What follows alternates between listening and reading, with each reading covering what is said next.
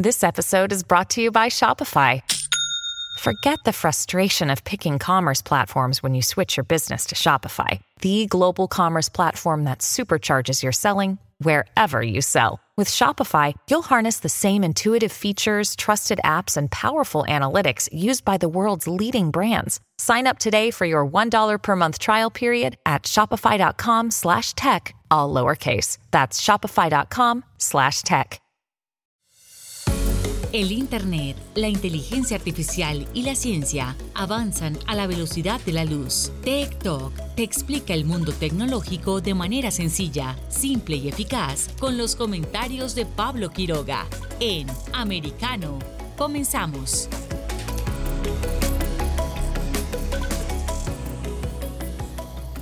¿Qué tal? ¿Cómo están todos? Bienvenidos una vez más a nuestro programa TikTok aquí por Americano. Soy Pablo Quiroga y en una hora vamos a estar hablando sobre temas vinculados a Internet, social media, tecnología, ciencia y por supuesto todo esto nosotros eh, con el fin de poder ayudarles, darles eh, información, empoderarlos para que no nos quedemos abajo de este tren tecnológico. De hecho, el programa de hoy va a estar bien interesante. Hemos invitado nuevamente a un experto en ciberseguridad para que nos explique qué es lo que está pasando a nivel mundial. ¿Vieron las noticias? Eh, hay distintos países que están sufriendo ciberataques. uno de los casos más importantes es Portugal que de hecho eh, hackers robaron información clasificada de la OTAN y la empezaron a vender en la dark web. Imagínense de la gravedad de esto. Vamos a conversar también sobre los ataques que están ocurriendo en Estados Unidos, que están ocurriendo en China, porque China también está siendo atacado. También vamos a ver eh, qué pasa en Chile, cómo distintas entidades de gobierno están sufriendo ciberataques tenemos muchísima información. Revisaron también la televisión ayer, anoche. Se, realizaron, se realizó una nueva entrega de los eh, premios Emmy donde nuevamente las, las, series en que se están emitiendo por las plataformas de streaming se llevaron diversos reconocimientos. Esto marca ya una tendencia de cómo está la industria y que se está privilegiando. También vamos a estar revisando sobre qué es lo que pasó esta mañana en el Nintendo Direct que hay lanzamientos de videojuegos eh, para todos los fanáticos. También vamos a revisar unos tweets que lanzó la NASA durante esta jornada donde señalan que hay lanzamiento, pero no esta semana ni tampoco la otra, sino que no antes del 27 de septiembre. Yo ya le estoy leyendo el tweet con el mensaje, pero bien. Vamos a entrar a conversar en todos estos temas, así que los invito ya a que comencemos con nuestra primera sección, la número uno. Esto es eh, Tendencias Mundiales. Tech Trends. Dentro de las tendencias mundiales, revisamos rápidamente el primer lugar y el segundo se lo lleva el K-Pop que dice Han in a Lifetime. Aquí aparece, aparece la estrella del K-Pop que se llama Han y hay muchas fotos en torno a él. También en segundo lugar hay otro hashtag relacionado. En tercer lugar, el Nintendo Direct, eh, que está haciendo tendencia a nivel mundial y también dentro de Estados Unidos. En el caso a nivel mundial está en el número 3. En, dentro de Estados Unidos está el número 1 para que vean eh, lo solicitado y lo concurrido que está haciendo este hashtag. Y es que muchos fanáticos, eh, algunos en Estados Unidos se tuvieron que levantar temprano, en, otras partes del mundo tuvieron que esperar hasta después de la hora de almuerzo porque ocurrió a partir de las 10 de la mañana en horario del este y se realizó una nueva entrega, una nueva versión del showcase de Nintendo Direct, donde se promocionaron nuevos eh, juegos para la Nintendo Switch. A ver, eh, les leo las noticias. Vamos a ver, wow, parece que hay GoldenEye 007. A ver, nuevo paquete de juegos de Nintendo 64. Han confirmado su llegada a Nintendo Switch Online y el paquete más un paquete de extensión Y esto ocurrió todo en esta jornada y es que otro de los grandes anuncios del Nintendo Direct. De esta tarde ha sido el aviso de la presentación de una nueva oleada de juegos de Nintendo 64 que llegará próximamente a Nintendo Switch online incluyendo algunos de los eh, juegos más míticos de la consola de Nintendo, como por ejemplo el Pokémon Stadium o el 007 GoldenEye o el Shooter de Rare, que supuso una auténtica revolución para el género de la época y que pronto estará de vuelta en Nintendo Switch. El catálogo de juegos de Nintendo 64 disponible a través de la suscripción de Nintendo Switch Online más el paquete de expansión ha recibido opiniones mixtas a lo largo de este año que, se está, eh, que está disponible en Nintendo Switch, pero supone una enorme oportunidad para revisar algunos de los juegos más destacados del pasado de Nintendo junto a Sega, ya que también cuenta con Sega Mega Drive. A ver, de momento, esa nueva lista de juegos confirmados de Nintendo Switch Online más el paquete de expansión cuenta con nueve, juegos confirmados. Atención.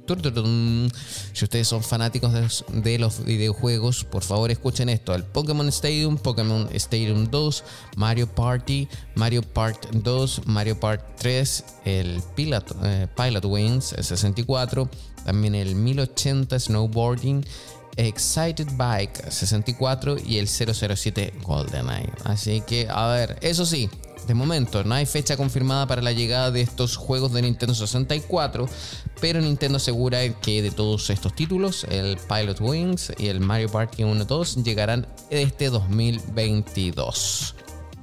El resto esperen para el 2023. Así que Mucha atención para todos los eh, fanáticos de los videojuegos que ya están inundando las redes sociales comentando cada uno de estos lanzamientos, de estos estrenos. Porque de hecho, a ver, si empezamos a sumar, wow, Nintendo Direct, el hashtag tiene 163 mil tweets. Eh, Switch tiene más de 520 mil tweets. Zelda, la leyenda de Zelda, otro de los juegos, 196 mil tweets. Tears of the Kingdom, 132.000 tweets. También eh, Pikmin 4, 38.000. Ah, a ver, ya, por ahora eso, o sea, nos suma fácilmente con todos los juegos. Está comentando la gente en internet más de un millón de menciones en torno a Nintendo. Esta marca popular de videojuegos que ha estado presente en una buena parte de nuestras vidas. A ver, sigo revisando este ranking de tendencias a nivel mundial porque siguen eh, los fanáticos del K-Pop celebrando sus estrellas. Eh, también hay otro hashtag que se llama Fire Emblem. También va relacionado a un... Estoy viendo acá también eh, estos anime y juegos. También... Ah, es por el, tema de Nintendo Direct. Ajá, estoy viendo que todos los términos hashtag a nivel mundial están relacionados a esto. Pasemos a ver qué pasa dentro de Estados Unidos y es que el primer lugar, ya lo había mencionado, se lo lleva también Nintendo Direct, el segundo Tears of the Kingdom también, también el tercero con lo mismo, Pikmin 4, Fire Emblem, GoldenEye. Wow, estoy viendo que los a ver, los nueve primeros lugares dentro de Estados Unidos son noticias vinculadas a este show de Nintendo Direct. Eh, sigo revisando también eh, qué es lo que pasa fuera de estos 10 primeros lugares. Ah, aquí hay una noticia. Inflación, inflation tiene alrededor de 250 mil menciones dentro de Estados Unidos. Y es que se dio a conocer en esta jornada las nuevas eh, cifras de inflación dentro de Estados Unidos y es que la inflación anual se redujo en agosto pero sigue siendo persistentemente alta. La inflación de Estados Unidos se redujo en agosto por segundo mes consecutivo, pero sigue siendo alta según los datos de la Oficina de Estadísticas Laborales publicadas durante este, este martes. De hecho, el índice de precios al consumidor que mide una canasta de bienes y servicios de consumo mostró que los precios subieron un 8,3 interanual, una ralentización con respecto al aumento del 8,5% de julio y el repunte del 9,1% de junio. La última vez que la tasa del IPC general bajó en meses consecutivos fue en la primera parte del 2020. En términos mensuales, los precios de consumo subieron un 0,1% respecto a julio. El menor ritmo de subida eh, anual de los precios se reduce junto a un importante descenso de los precios de la gasolina que han bajado desde los máximos históricos alcanzados en junio. Así que mucha atención, va bajando, pero sigue siendo alta la inflación en Estados Unidos. Sigo revisando qué otros temas están siendo tendencias. Eh, Lindsey Graham también está haciendo tendencia. a ver. Em, vamos a ver qué este dice acá. El senador Lindsey Graham acaba de presentar un proyecto de ley que prohibiría el aborto después de las 15 semanas de embarazo en todo el país. Esto se produce en medio de una reacción violenta a la anulación de Roe versus Wade y cómo el aborto se ha convertido en una de las principales preocupaciones entre los votantes. El senador Lindsey Graham está haciendo tendencia dentro de las redes sociales de Estados Unidos. A ver, hay más acá. Vamos a revisar también Donald Sternil Sterling, Donald, ¿qué está ocurriendo con él? Ajá, también está haciendo tendencia. También Story of Season, Octopath, Kirby, Robert Saber. A ver, también está haciendo tendencia. Y va en relación a la NBA Aquí dice la NBA suspende al dueño de los Phoenix Suns, Robert Saber, por un año y lo multa con 10 millones de dólares tras una investigación sobre acusaciones de mala conducta en el lugar de trabajo que incluyeron el uso de insultos raciales y un trato desigual a, los, a las empleadas está uh, siendo tendencia en estos momentos. Sigo revisando también más información. Eh, y es que también vienen los premios Emmys. Esto está interesante porque, ojo, a los premios Emmy, a ver, tengo noticia, eh, ya los habíamos comentado. Eh, se llevaron varias estatuillas a las personas, actores, actrices de las series que nos están entregando las plataformas de streaming. Así que mucha atención, vayan a ver, vayan a buscar información en torno a esto. Eh, su sesión de HBO eh, ganó como mejor drama, mientras que Ted Lasso se llevó la estatuilla en la categoría comedia. La ceremonia se realizó en el Microsoft Theater de Los Ángeles con la conducción del comediante Kenan Thompson. Eh, esto fue la 74 versión de los premios Emmy que galardona las mejores producciones televisivas estadounidenses. El cómico Saturday Night Live, Kenan Thompson, fue el anfitrión de la gala que se realizó en el Microsoft Theater de Los Ángeles. Así que felicitaciones a la gente de Sucesión o Succession, también de Ted Lasso, qué buena serie, a mí me encanta. Y también eh, la gran sorpresa de la noche de White Lotus, que obtuvo el Emmy a la mejor miniserie. Eh, los ganadores es Mejor Serie Dramática, Better Call Saul, Euphoria, Ozark, Severance, Squid Game, que es esta serie Corea, Stranger Things también, eh, pero la ganadora fue Sucesión. También en Mejor Comedia, Ted Lasso fue la ganadora, en la Mejor Miniserie de White Lotus, el Mejor Actor Principal en una serie dramática, esto El Juego del Calamar, Lee Jung-jae fue ganador. Mejor actriz principal en una serie dramática, Zendaya por Euphoria. Mejor actor de reparto, Matthew McFadden por Succession, que fue la, esta serie de HBO. Eh, mejor actriz de reparto, Julian Garner por Ozark, eh, fue la ganadora. A ver, mejor actor principal en comedia, Jason Sudeikis, eh, Ted Lasso, obviamente. Lo conocemos todos, es que me encanta esa serie, muy buena.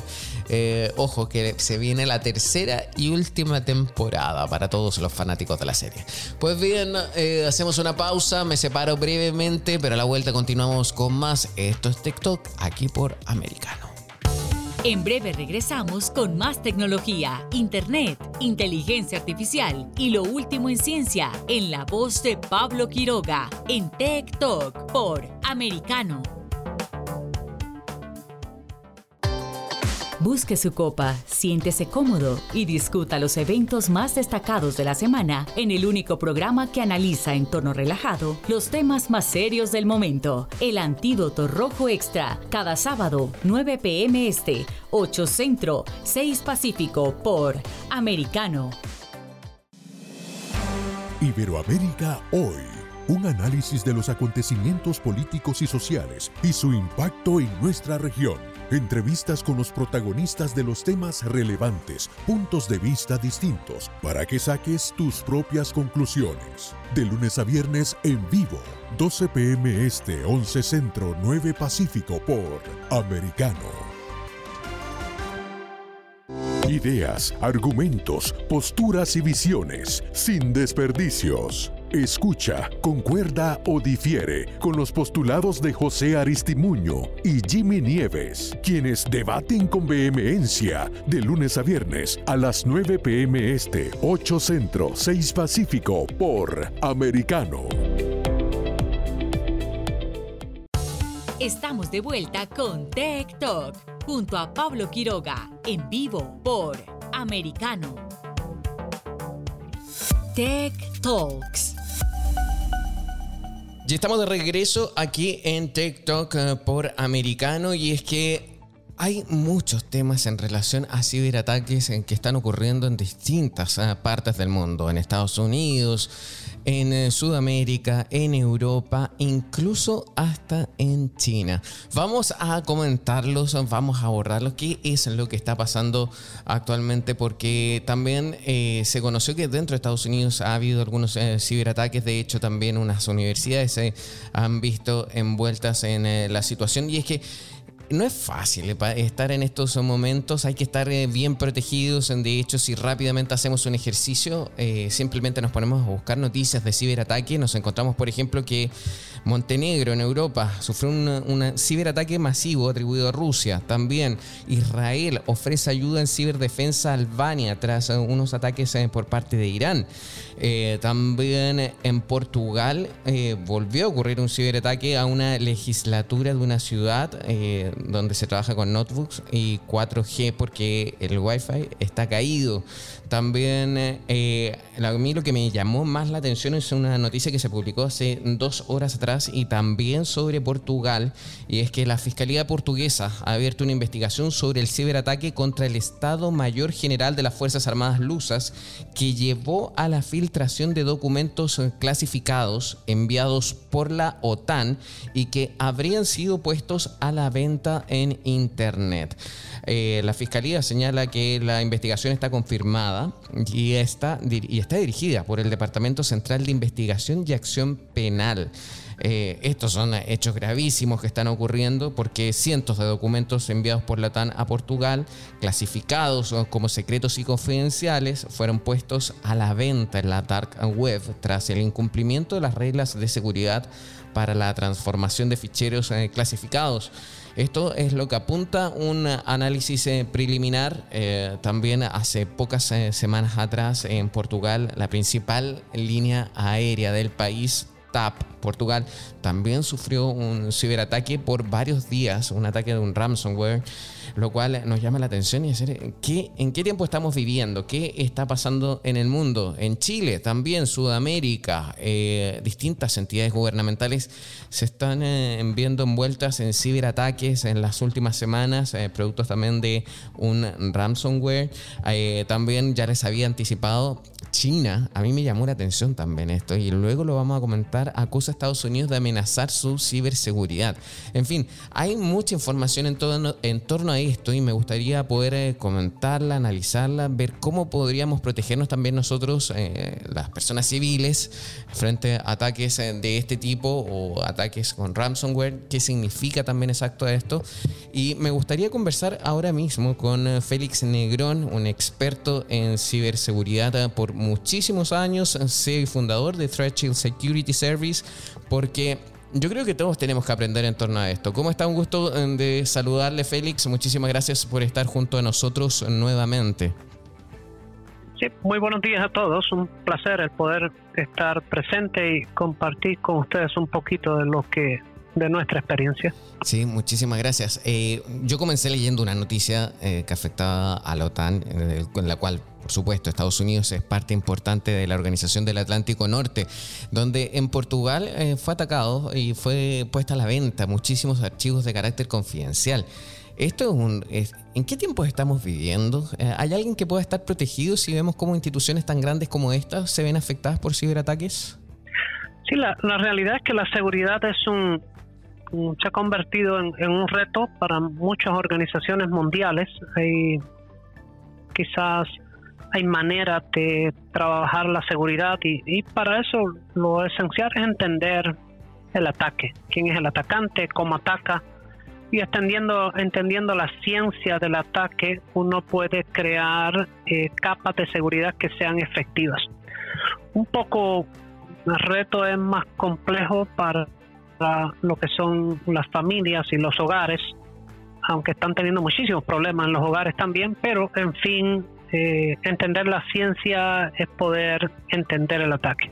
¿de qué ataques estamos hablando? ¿Qué es, por ejemplo, en algunas veces, en algunos sitios hemos visto eh, que señalan ransomware, pero hablar sobre ransomware también es un poco vago porque puede ser al final cualquier tipo de ataque. ¿A qué se refieren estos tipos de ataques?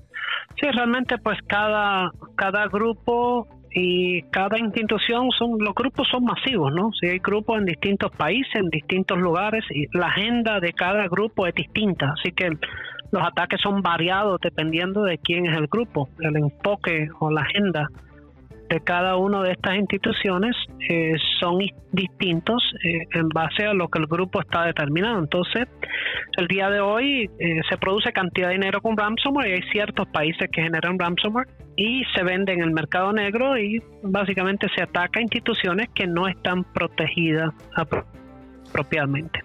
De ahí hay ataques de exfiltrar data o exfiltrar tecnología. Voy a ir a una un laboratorio, una farmacéutica y me voy a robar la receta de, este tipo de producto, problemas, de virus. Y realmente el, ataque va a variar. Todos son ataques sofisticados, pero la variación es grande. son miles de ataques que se están desarrollando paralelamente miles de ataques y esto, eh, según lo que nos señala y también nos ha explicado en anteriores oportunidades, que estos ataques se dan contra instituciones, pero también hemos visto que se ven afectados personas, usuarios comunes y corrientes, personas civiles que no tienen los conocimientos en materia de ciberseguridad. ¿Qué pueden hacer ellos? En el caso de ellos, pierden la información, eh, se les secuestra el computador. ¿Qué puede pasar, por ejemplo, si ahora nos están escuchando y alguien se ha visto envuelto en una situación similar? Bueno, la mayoría de los casos es eh, si logran, por ejemplo, exfiltrar eh, a su teléfono, a su computadora y pueden coger cuentas de bancos, entran a su cuenta de banco, mueven el, obviamente el dinero. Si los controles de seguridad no son apropiados en el banco, eh, de ahí pueden crear cuentas de bancos, cuentas de tarjetas de crédito, destruir su crédito. Así que personas en los hogares tienen que, hay que buscar la manera de educarse y es complejo porque las personas necesitan convertirse y tener conocimiento, por lo menos lo básico, para entender qué está sucediendo y el impacto hacia ellos. ¿Y cómo le podemos explicar esto a la gente? Eh, ¿Tienen alguna solución o prácticamente ya les robaron toda la información o hay alguna forma de recuperar esto en caso de alguien que se haya visto envuelto en un ciberataque? Bueno, en el caso de, de compañías sí hemos logrado en muchas ocasiones eh, resolver, entender quién es la persona o el grupo de atacantes y buscar la manera de devolver el dinero o devolver el daño en lo posible. Así que hay una, una estrategia detrás de cada situación que hay que básicamente entender lo que sucede para poder crear un plan de acción que sea efectivo y apropiado. Pero, y en ese caso, ese plan de acción, eh, ¿en qué abarca? Porque me imagino que también los costos debe ser totalmente distinto para una persona civil versus una institución grande que ellos pueden quizás invertir en muchísimos eh, también presupuestos. Sí, la realidad es que sí. La realidad es que el, el, plan, en el caso nosotros somos una institución que trabajamos con industrias y negocios, realmente desde pequeños hasta grandes. Así que la ciberseguridad está basada en el presupuesto que esté eh, disponible para este tipo, minimizar este tipo de riesgo, que es lo esencial el, el día de hoy. Así que desde una persona hasta una institución, el plan que se pudiera implementar es muy distinto, pero a la vez al final debiera ser tan efectivo en lo posible. En, ese caso, eh, lo que usted nos señalaba sobre los servicios que también dan a, empresas, ¿de dónde vienen en este momento, hoy en día que es martes 13 de septiembre, de dónde provienen los eh, ciberataques? ¿Quién los está ejecutando? ¿Hay algún patrón que se repita o al final son grupos de distintas partes del mundo? Sí, hay una, la realidad es que hay una guerra que se ha formado a nivel digital y hay países peleando con otros países. Así que dependiendo a qué país le puedas preguntar, eh, acá en Estados Unidos pues se ven obviamente, bueno, y en, el resto del mundo hay ciertos países que están atacando el mundo en general para robar tecnología, para robar información, otros países están atacando el mundo para robar mm, dinero, porque son países que no producen mucho capital y en eso puede estar Vietnam y pueden haber grupos que son del, bajo mundo en ciertos de estos países, en Filipinas, en Vietnam, en África, que compran herramientas eh, y básicamente producen dinero. Están los, los más sofisticados que están robando de tener control en el mundo. Así que China, Rusia, Irán, Corea del Norte encima de la, lista, el mismo Brasil pudiera estar por ahí, Venezuela, Cuba y ciertos países que se mueven en esa dirección.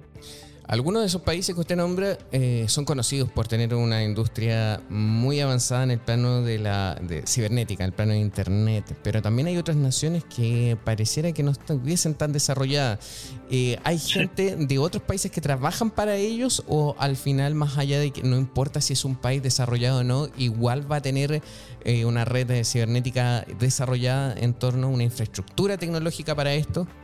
Sí, todo va a depender del conocimiento y lo que llaman eh, la madurez que tiene la institución o el país con relación a ciberseguridad. Así que mm, mientras las personas estén más educadas en un área, hay un concepto que se trabaja, que es un concepto muy erróneo. Compran herramientas pensando que las herramientas van a rescatar lo que están haciendo y seguridad no trabaja de esa manera. Así que hay una ciencia detrás del ataque que es importante conocerla y al conocerla, dependiendo la industria, es importante aplicar una estrategia para ese tipo de ataque. Wow. A ver, eh, mire, nos queda, le, voy a pedir un favor, vamos a hacer algo. Me gustaría que siguiera junto a nosotros, eh, siga la línea, porque necesitamos hacer una pausa bien breve, pero a la vuelta me gustaría hacerle unas preguntas en torno a estos ciberataques, ¿ok? Muchísimas gracias. Nosotros hacemos una pausa bien breve y a la vuelta volvemos con más. Esto es TikTok aquí por Americano. En breve regresamos con más tecnología, internet, inteligencia artificial y lo último en ciencia en la voz de Pablo Quiroga en TikTok por Americano. Una mirada global de la influencia de Medio Oriente en el mundo occidental junto a Hannah Beris, cada sábado en Israel hoy, 2 p.m. Este, 1 Centro, 12 Pacífico, por Americano. Los avances científicos y tecnológicos relevantes, Internet, redes sociales y el mundo de los videojuegos en TikTok con Pablo Quiroga. Conéctate de lunes a viernes, 2 p.m. Este, 1 Centro, 11 Pacífico, en vivo por Americano.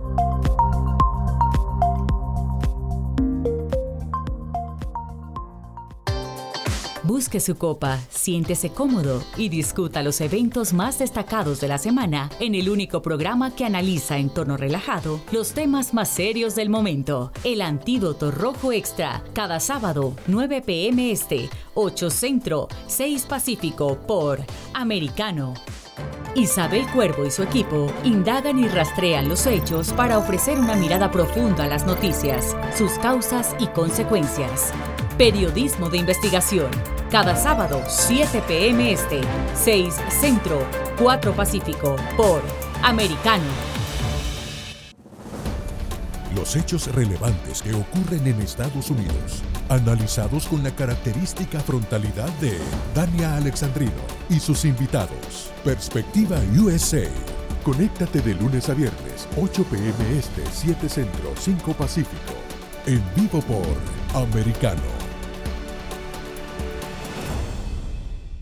Infórmate con Lucía Navarro de los temas importantes del día que impactan tu vida.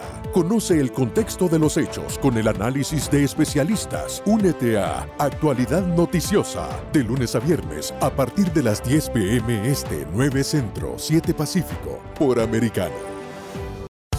Estamos de vuelta con Tech Talk junto a Pablo Quiroga en vivo por Americano. Tech Talks. Y estamos de vuelta aquí en TikTok por Americano hablando sobre ciberataques, eh, ciberseguridad y para eso está junto a nosotros eh, Félix Negrón de Threat Security Service, una compañía que se dedica a prevenir este tipo de ciberataques. Y es que me gustaría hablarte un poco sobre en qué se basan las estrategias. Eh, ¿Son reactivas? ¿Son proactivas? Eh, ¿Cuándo es mejor intervenir? ¿Antes de que ocurra un ataque o después de que ocurra el ataque? Porque así también me imagino que se puede tener una trazabilidad, ¿o no? Sí, la realidad es que eh, la ciberseguridad efectiva necesita por obligación, eso no es una opción, pero por obligación necesita ser proactiva.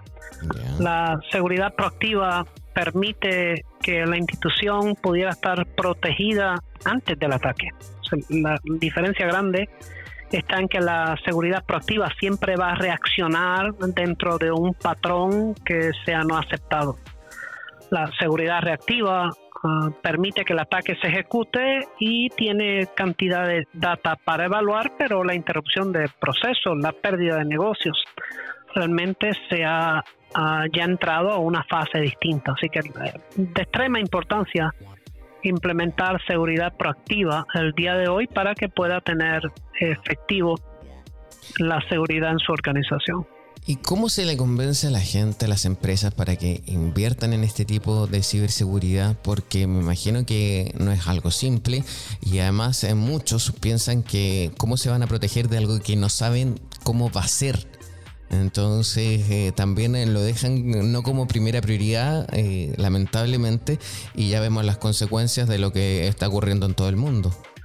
Sí, yo creo que a veces son lo más triste, ¿no? Que las personas, mm, aunque pudiera estar en, todas las noticias y en los periódicos del mundo y en el Internet, en todos los lugares, las personas siempre tienden a pensar que están seguros hasta que son atacados. y tristemente cuando son atacados tienden a reaccionar, pero la realidad es que se hizo un poco tarde. Es muy importante entender lo que está sucediendo, eh, crear conciencia y de ahí poder tomar una decisión, sea una industria o un individuo, que sea de beneficio dentro de la realidad y la realidad que el mundo está siendo atacado. Sí, es una realidad y de la cual yo creo que tenemos que ir acostumbrándonos eh, cada vez eh, más. De hecho, me gustaría eh, repasar una noticia con usted de forma bien breve porque a mí me llamó la atención. Siempre nosotros estamos revisando cómo China, cómo Rusia están realizando ciberataques al resto del mundo. Pero en este caso vi algo al revés, que a mí me llamó la atención y me gustaría ver hasta qué punto uno puede permitir esas cosas o si son verdad o mentira, porque dice aquí, China emite una nota de protesta contra Estados Unidos por un ciberataque y la noticia cuenta que China presentó una severa protesta ante la Embajada de Estados Unidos en China por un ciberataque que sufrió una universidad en Xi'an en abril. El director general del Departamento de Asuntos Norteamericanos y Oceánicos del Ministerio de Exteriores condenó el ataque de la NSA. Eh, el funcionario chino aquí la nota también cuenta que se expresó que no era la primera intrusión de Estados Unidos en instituciones chinas y el robo de información sensible. Según él, el ataque vulneró gravemente los secretos técnicos de las instituciones chinas. Este tipo de ataques pone en peligro la seguridad de la infraestructura, pero tal como en todas partes. A mí me sorprendió leer una noticia así porque siempre estamos hablando de una situación al revés, de cómo China emite esto. Eh, esto no es nuevo, me imagino, ¿no? Eh, los ataques deben ir en, ambos sentidos, ¿no? Sí, yo creo que uno siempre, yo creo que lo más eh, práctico, aunque, bueno, siempre el, el, Internet es creado porque una institución realmente está buscando la manera de entrar a otro país. el Internet se crea bajo ese fundamento en sus orígenes. Yo creo que lo esencial es lo que uno puede ver, y estos son, hay que ir mucho a los hechos. Eh, países comunistas en el mundo uh, tienden a no velar mucho por la salud mundial. Uh, las intenciones eh, son muy distintas de una persona que quiera hacer bien y una persona que quiera hacer mal. Las intenciones son, entonces cuando un país, por ejemplo, como China quiere robar la tecnología del mundo para crear un imperio en China, tiene una diferencia muy, muy grande a lo que otro país como Estados Unidos pudiera tratar de hacer, que en estos casos los dos están, el mundo, ahí se han separado grupos. Uno puede ver este China, Rusia, Irán, los grupos eh, comunistas del mundo se han unido. Son grupos comunistas realmente. Uno puede ver el principio de Rusia contra Ucrania, está bien. Quizás dentro de la guerra que pudiera atacar al ejército Atacar un tren donde habían civiles y atacar una universidad con armas donde habían civiles no tiene un fundamento de una persona buena. Eh, lo que hace Venezuela con su pueblo realmente no tiene fundamento de una persona buena. El comunismo de por sí eh, enseña realmente las huellas y el principio de las intenciones pero ver que eh, tanto un grupo como otro grupo se están atacando el uno al otro, están en una guerra eh, realmente digital, todos. Europa está siendo atacado por el mismo grupo comunista. Centroamérica está directamente atacado por un grupo que quiere mover a Centro y Suramérica hacia un comunismo. Y son los mismos grupos comunistas que dominan que están utilizando a Cuba, Venezuela y los otros países en, la región para atacar toda esa región. Y atacan bancos, instituciones, personas, eh, ancianos, lugares de ancianos, realmente no importa. La idea es atacar y generar dinero y robar tecnología. El fundamento que es esencial es entender el principio de lo que está sucediendo y cuáles son los hechos o la historia de tanto un individuo como del otro. Pero el que se estén atacando, se están atacando todos. Rusia y China están atacando la mitad de Europa. Y están atacando la mitad de Centro y Sudamérica. Porque realmente se han dividido los grupos. Ahora la economía de China, Rusia, Irán, Arabia Saudita, que está en problemas con Irán, pues obviamente se va al otro lado. Y todos esos grupos que son grupos que no son muy buenos por ser el fundamento. El que nunca ha sido bueno, pues el fundamento de ese tipo de gobierno pues no es bueno para nadie. Se han unido y el resto del mundo se unió de otra manera en contra de ellos. Y hay una guerra realmente digital eh, grande y muy fea y triste para los que estén en el medio. Justamente, mire, yo, yo soy el que hace las preguntas aquí y usted el experto que responde bien porque a mí me cuesta entender eh, o configurar todo esto. ¿Por qué no se dan sanciones o por qué no se les corta el internet? Eh, pensemos eso, eh, como sanción también para que no siga o no se sigan ocurriendo más ciberataques o es algo imposible, no es la solución esa. Eso es complicado, ¿no? Complicado con el tiempo eh, tanto China como Rusia se posicionaron en un nivel casi de dependencia. Por ejemplo, el, gas que iba hacia Europa para ayudar a Europa contra el, frío era casi dominado por Rusia. Entonces eliminarlo de momento de la pantalla cuando hay tanta dependencia se hace un poco complicado.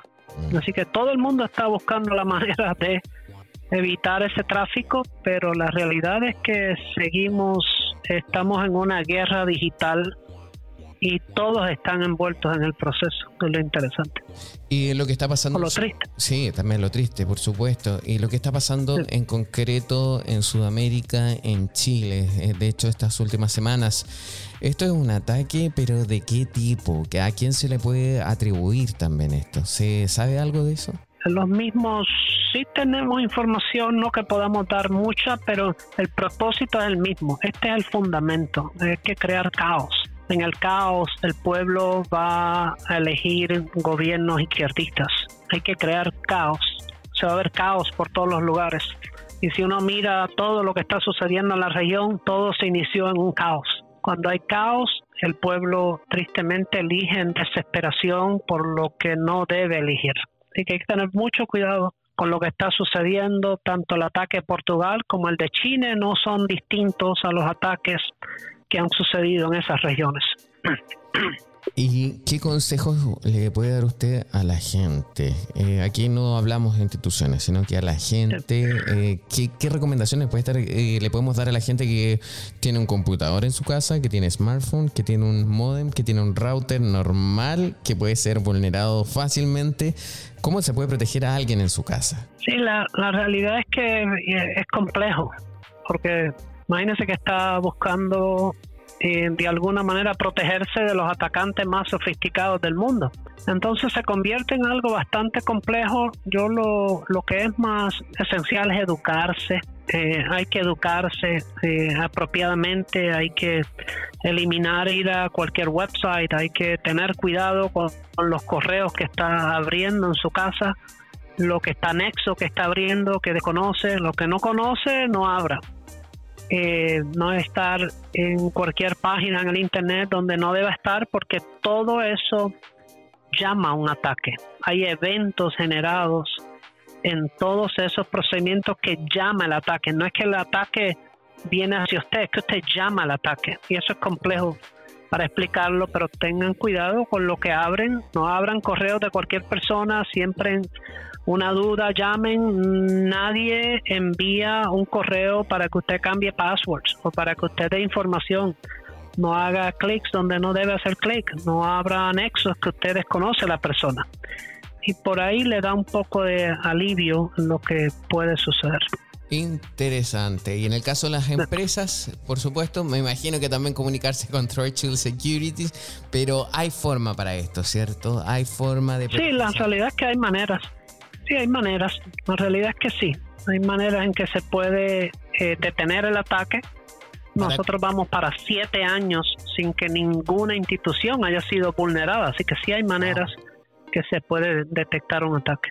¿Y esto sería para cualquier empresa o tienen que ser empresas grandes? Sí, cualquiera, pequeñas o grandes, no importa. Realmente la seguridad es muy práctica para cualquiera de los dos. Qué bien interesante. Y a partir de cuando uno contrata, por ejemplo, a una empresa de ciberseguridad, eh, ¿el resguardo, la protección funciona de inmediato o siempre se espera un tiempo? ¿Cómo funciona eso? Bueno, tan pronto los... La, la idea es entender la arquitectura y de alguna manera, tan pronto los mecanismos apropiados sean implementados en cuestión de media hora, esa institución está protegida. Y está protegida con mecanismos que detienen en tiempo real y mecanismos que son proactivos. Eso es bien importante que se pudiera explicar más adelante, pero ya a la media hora que los mecanismos estén en su sitio, la institución comienza a estar protegida. Interesante, vamos a tomarlo en consideración su propuesta porque es muy útil y necesitamos todos aprender y diferenciar esos mecanismos. Muchísimas gracias por eh, este contacto y esperamos tenerlo en un futuro. Que esté bien. a ustedes. Muy buenas tardes a todos, ¿ok? Gracias. Nosotros nos vamos a una pausa, pero ya volvemos con más. Esto es TikTok, aquí por Americano. En breve regresamos con más tecnología, internet, inteligencia artificial y lo último en ciencia en la voz de Pablo Quiroga en Tech Talk por Americano. Donde vive la verdad. Somos americano. Los hechos relevantes que ocurren en Estados Unidos, analizados con la característica frontalidad de Dania Alexandrino y sus invitados. Perspectiva USA. Conéctate de lunes a viernes, 8 pm este, 7 centro, 5 pacífico. En vivo por Americano. Perspectiva USA está disponible para ti cuando quieras. Accede a toda nuestra programación a través de nuestra aplicación móvil americano. Descárgala desde Apple Store o Google Play y mantente informado con nosotros.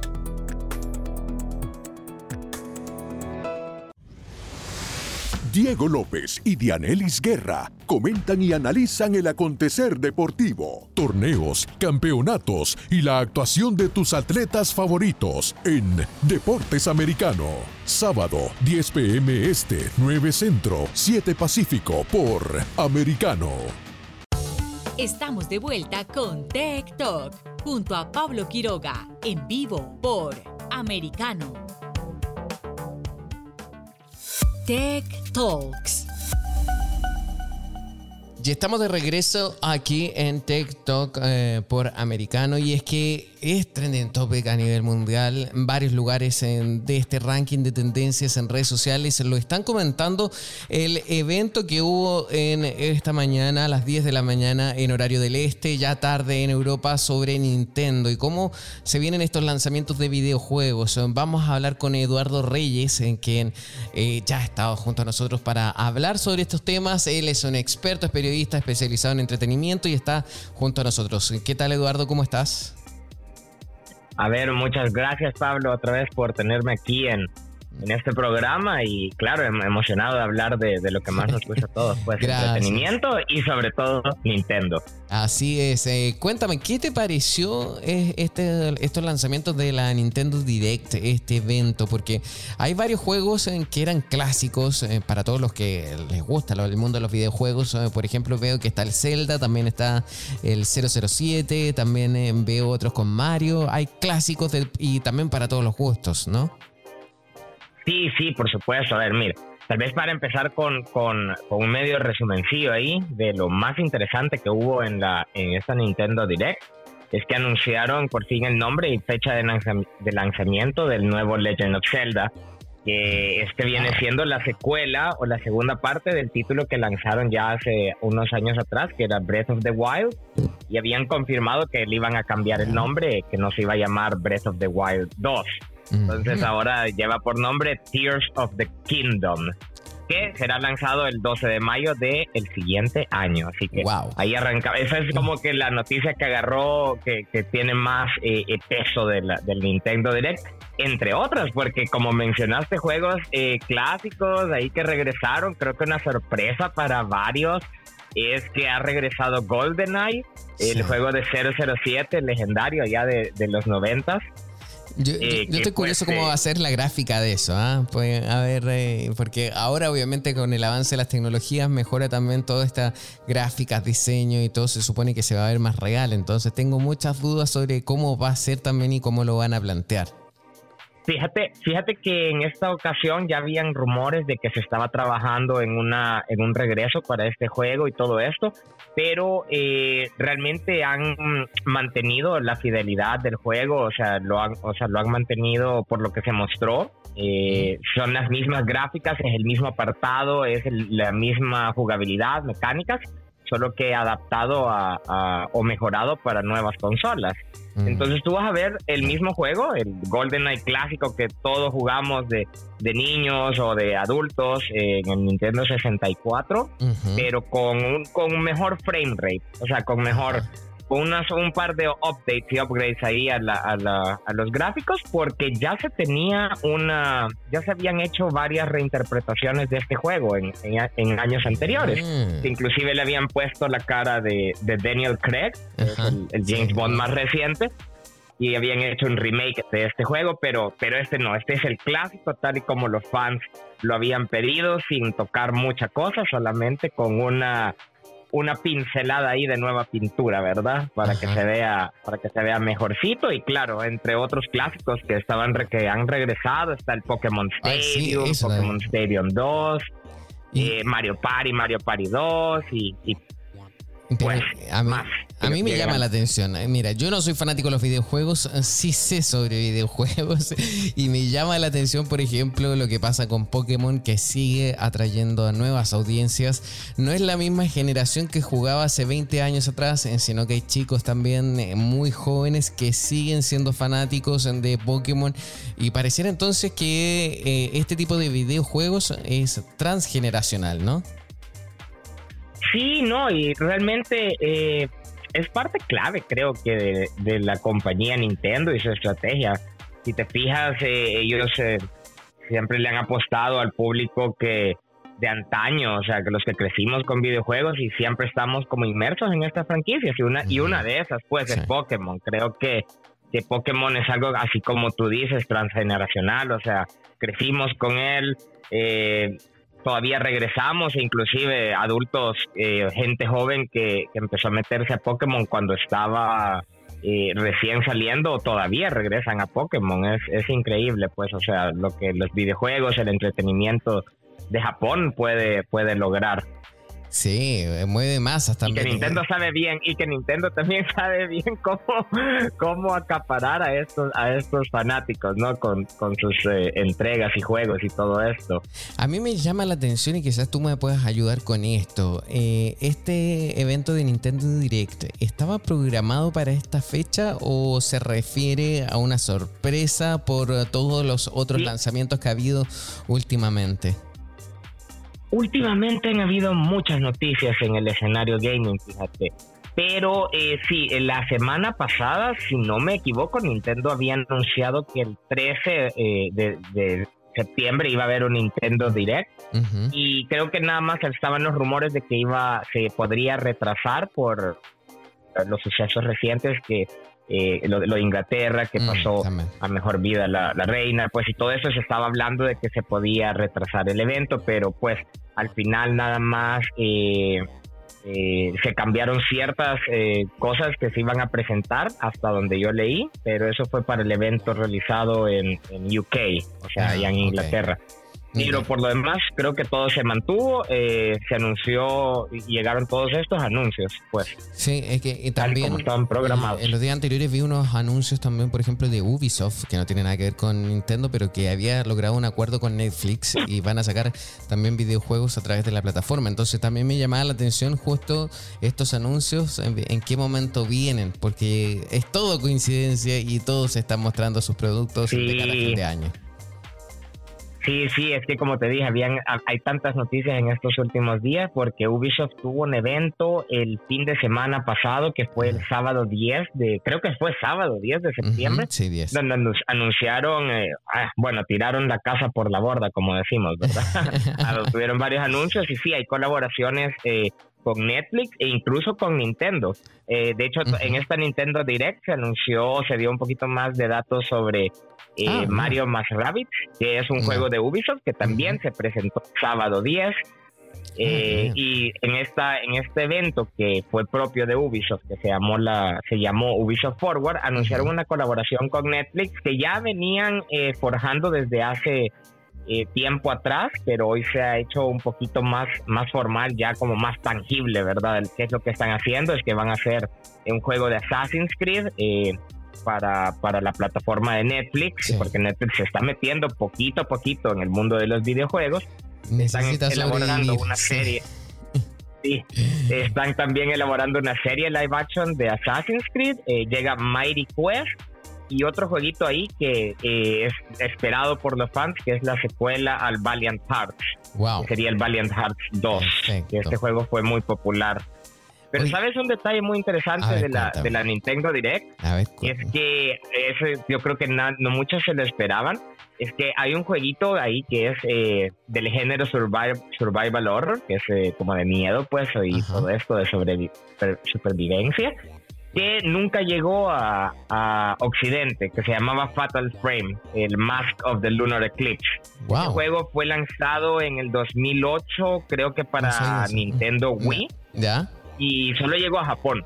Y creo que los fans de, esta, de, este juego eh, siempre querían como una versión localizada pues a, inglés o español o u otros idiomas eh, de Occidente. Y eh, lo anunciaron en esta Nintendo Direct que por fin va a llegar eh, en el 2023 para Switch. Sí, bien. Notición entonces para todos los fanáticos de los videojuegos. Eduardo, muchísimas gracias por este contacto, como siempre, y esperamos tenerte nuevamente y ojalá muchas oportunidades más aquí en TikTok por Americano. Gracias. Por supuesto. Muchas gracias por la invitación, Pablo, y ahí estamos. Gracias, que estés bien. Nosotros nos separamos brevemente, programa bien dinámico, entretenido. Nos vamos a una pausa, eso sí, rápidamente. Esto es TikTok, aquí por Americano.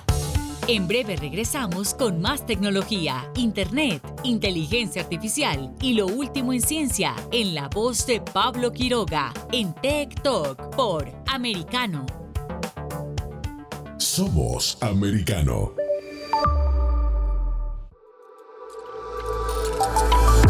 Vive en la verdad. Somos Americano. Iberoamérica Hoy está disponible para ti cuando quieras. Accede a toda nuestra programación a través de nuestra aplicación móvil americano. Descárgala desde Apple Store o Google Play y mantente informado con nosotros.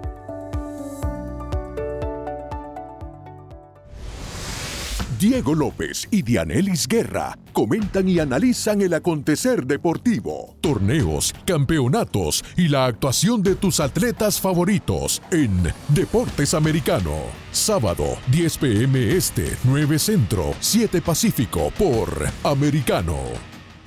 Ideas, argumentos, posturas y visiones, sin desperdicios. Escucha, concuerda o difiere con los postulados de José Aristimuño y Jimmy Nieves, quienes debaten con vehemencia de lunes a viernes a las 9 pm este, 8 centro, 6 pacífico por Americano. Diversas ideas, múltiples argumentos, distintos puntos de vista. Únete a las líderes de opinión más influyentes de habla hispana de lunes a viernes, 6 p.m. Este, 5 Centro, 3 Pacífico, por Americano. Estamos de vuelta con Tech Talk, junto a Pablo Quiroga, en vivo por Americano. Breves tecnológicos. Y en breves tecnológicos les tenemos noticias de ciencia del espacio y es que Muchísima atención. La NASA ha ajustado las fechas previstas para una prueba de demostración criogénica y para las eh, próximas oportunidades de lanzamiento de Artemis 1, la primera prueba de vuelo integrada del cohete del sistema de lanzamiento espacial y la nave espacial Orión más allá de la Luna. La agencia llevará a cabo la prueba de demostración no antes del miércoles 21 de septiembre ya actualizado su solicitud de una oportunidad de lanzamiento el 27 de septiembre, con una posible oportunidad de respaldo del 2 de octubre bajo revisión.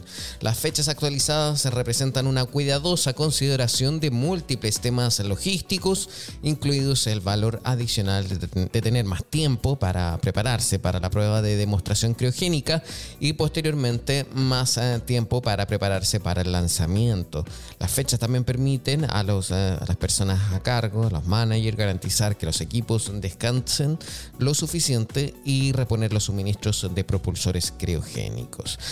A ver, eh, de nuevo, repito, los tiempos específicos para las posibles oportunidades de lanzamiento son los siguientes. 27 de septiembre, anótenlo, 27 sería el nuevo intento de la NASA para lanzar esta nave espacial, este cohete, junto con la nave en la misión de Artemis 1. La ventana de lanzamiento sería de 70 minutos y se abre a las 11.37 en horario del este. Y el aterrizaje sería el 5 de noviembre. Si es que no funciona en esa oportunidad, eh, habría una revisión y el 2 de octubre sería la otra oportunidad. El 2 de octubre eh, sería la ventana de lanzamiento de 109 minutos y se abriría a partir de las 14.52 en horario del este. Y el aterrizaje cuando vuelva sería el noviembre, en noviembre 11, el 11 de noviembre. Así que mucha atención con las noticias del el espacio.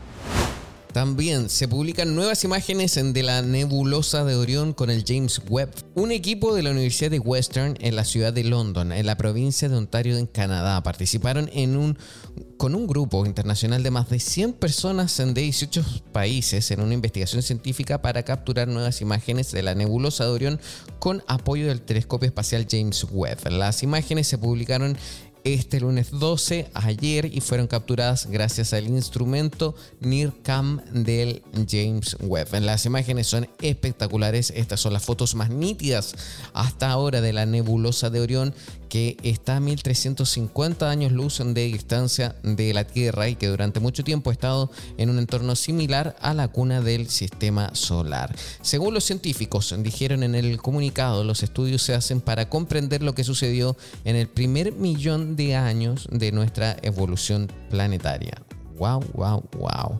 Las fotografías permiten observar numerosas eh, estructuras eh, filamentosas dentro de la nebulosa escalas comparables al tamaño del sistema solar. Así que todos los fanáticos a los que les guste esto, vayan a ver las imágenes porque son maravillosas. Y ya con esta noticia nosotros nos despedimos. Muchísimas gracias. Programa completísimo. Recuerden, somos TikTok y esto es americano. Nos vemos. Chao. Tech Talk y Soberproy. Conéctate con nosotros de lunes a viernes a las 2 p.m. Este, 1 Centro, 11 Pacífico, por Americano.